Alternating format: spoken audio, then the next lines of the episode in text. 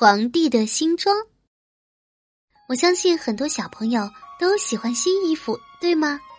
那这个故事里呀，有一个皇帝，他也很喜欢穿新衣服。我们一起来听一听这个皇帝的故事吧。本集故事由丹麦的安徒生文，俄国的安东罗马耶夫图，伟伟翻译。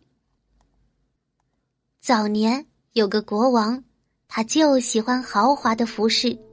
他把自己的钱统统花在了置办新衣上，一天到晚什么巡游，什么看戏，什么正事儿，他全顾不上。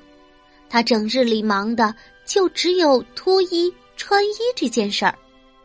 他每个钟头都会换一套新衣服。别人要是问起国王，大臣们总是说：“国王忙着呢。”但是谁都知道，他们说的意思其实就是，国王在更衣室里。都城里天天热闹非凡，欢声笑语终年不断，几乎每天都有许多来自异邦他乡的陌生人穿行在街头巷尾。在这些异乡客里，就混有两个骗子，他们口口声声说自己织的一手好布。织出来的布天下第一，好看的人们甚至都没法想象。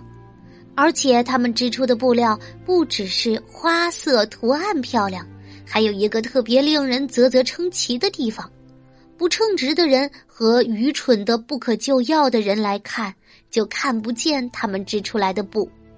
哦，这正是我要的衣服，国王寻思道。那样我不用费什么事儿。就能一眼看出这些大臣谁聪明谁笨，哪个称职哪个不称职。快点儿，就让他们给我织出这样的布来。随即，他给了两个骗子许多金币，让他们快快动手干起来。两个骗子架起了织布机，煞有介事的做出一副正儿八经织布的架势，那模样仿佛他们真的在下劲儿的干着织布的活计呢。可织布机上空空的，什么也没有。他们神态自若地说：“织这布需要用最最精细的丝线和最最纯粹的黄金。”但他们把要来的贵重丝线和金子都装进了自己的腰包，坐在空无一物的织布机上，手脚不停的忙碌着，从凌晨到深夜。啊！我太想去看看他们是怎么给我织布的了。国王想，可当他想起这块布料有一种窝囊废和蠢蛋看不见的神奇特点时，他就立刻忐忑起来。当然，他相信自己不是窝囊废，也不是蠢蛋，完全用不着害怕。可为了稳妥起见，他还是决定先派个大臣去一探虚实。而这时，王宫里已经无人不晓这块布料的神奇特点了。所以，谁都想去证实一下自己究竟是不是一个蠢货和笨蛋，是不是一个不称职的人。嗯，我派个德高望重的老臣去。国王拿定主意，他绝顶聪明，又忠于职守，他应该能看见布料织的怎么样。这位年高德少的老臣走进骗子织布的厅堂。只见两个骗子坐在空空如也的织布机上，手脚不停的忙碌着。哦，上帝饶恕我吧！老陈两眼瞪得大大的。呃，我可什么也看不见呢。不过他没有惊叫出来，只是默默无语。两个骗子请他更挨近织布机一些，问他这花纹和色泽他可喜欢。当骗子们滔滔不绝夸耀空空织布机上的布料时，可怜的老陈只能拼命的睁大眼睛，睁得眼珠子差点蹦出来，可就是仍然什么也看不见。织布机上本来就是空空荡荡的嘛。哦天哪！他心里暗暗叫苦，难道我是蠢蛋吗？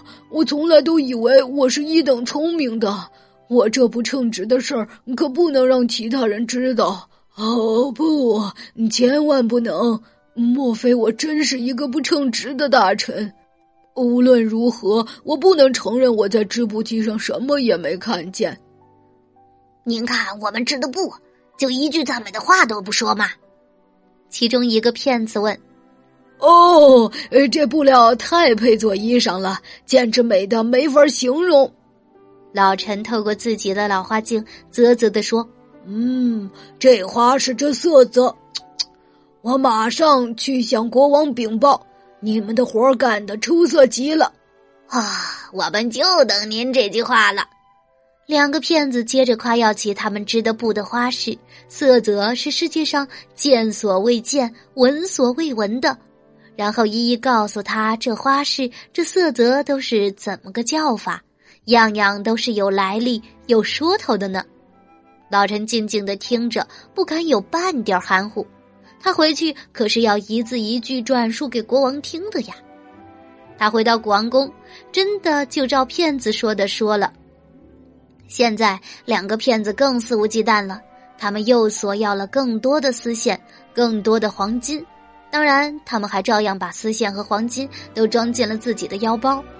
织布机上照样是空空的，他们还是像往日一样织呀织呀，从凌晨到深夜。过了几天，国王还是不放心，于是又派另一位忠信的官员前去看布织的怎么样了。是不是快织成了？这个官员和先前那个老臣一样，睁大眼睛仔细看，可就是什么也看不见。织布机上空空的，没有一丝线，没一寸布。您对我们织的布可喜欢啊？两个骗子指着空空的织布机，口若悬河，天花乱坠的夸说他们这布这花式和色泽。都是举世无匹、空前绝后的。呃，我我不是个蠢货，不是个草包。官员心里暗暗思忖：我什么也看不见，就意味着我不称职啊！真是活见鬼了！可我万万不能让人看出我什么也没看见。于是他就连连夸奖这布织的何等的好，是他以前从来没有见过的。这花式的设计，这色泽的搭配，让他喜欢的无以复加。那布料真是好看的难以形容。他向国王禀报说：“全京城的人都在谈论王宫里奇妙无比的衣料。”国王终于按耐不住，要亲自去欣赏欣赏这块奇不胜奇的衣料。国王精心挑选了一批官员和侍从，其中有两个是已经看过神奇布料的。那个年高德少的老臣和那个特别忠信的官员，国王来到两个狡猾透顶的骗子跟前，可是骗子们依然头也不回的在空织布机上忙他们的，镇定自若，旁若无人。神呐，这是真的吗？那两个来看过骗子织布的官员先开口叫嚷起来：“哟，我们来欣赏欣赏你们织成的衣料。”没有什么不方便的吧？瞅瞅这花式，这颜色要多奇妙就有多奇妙，要多鲜艳就有多鲜艳。他们用手指着空空如也的织布机，用他们最丰富的想象力描述着布料的精致和华贵。啊，真是活见鬼了！国王心里暗暗叫苦：“哎呀，我什么也看不见呀，这就太可怕了！我蠢，我笨。”我是头驴，我不配当国王，这可是顶顶糟糕的事儿。哦，非常非常漂亮，人见人爱。国王不得不这么说。它有我顶顶中意的花式和颜色，我做梦都在想他。国王只得一边对着空织布机左看右看，一边假装满意的频频点头。他不情愿说他什么也没有看见。跟随国王来看布料的臣僚们，个个瞪圆眼睛，很希望能从织布机上看出点什么名堂来，却怎么也不比国王看到的多。他们也只好用和国王一样的腔调说：“啊，呃，非常非常漂亮，人见人爱。”他们又都说。国王若是用这块布料做一套在盛大的游行典礼上穿的新装，一定能让大家不住声的喝彩。哦，华贵之极，美妙之极，光彩之极啊！只听见叫好声从四面八方传来，人人陶醉在赞美声和欢呼声中。国王赏给这两个骗子各一枚勋章，并把勋章佩挂在他们胸前和扣眼上，还御赐给他们“皇室织造大师”的光荣称号。在举行游行庆典的前一夜，两个骗子点起十六支，呃，也许更多的蜡烛，为国王的新衣赶工。大家都看见他们使劲儿的抢时间，要把国王庆典上穿的新衣赶制出来。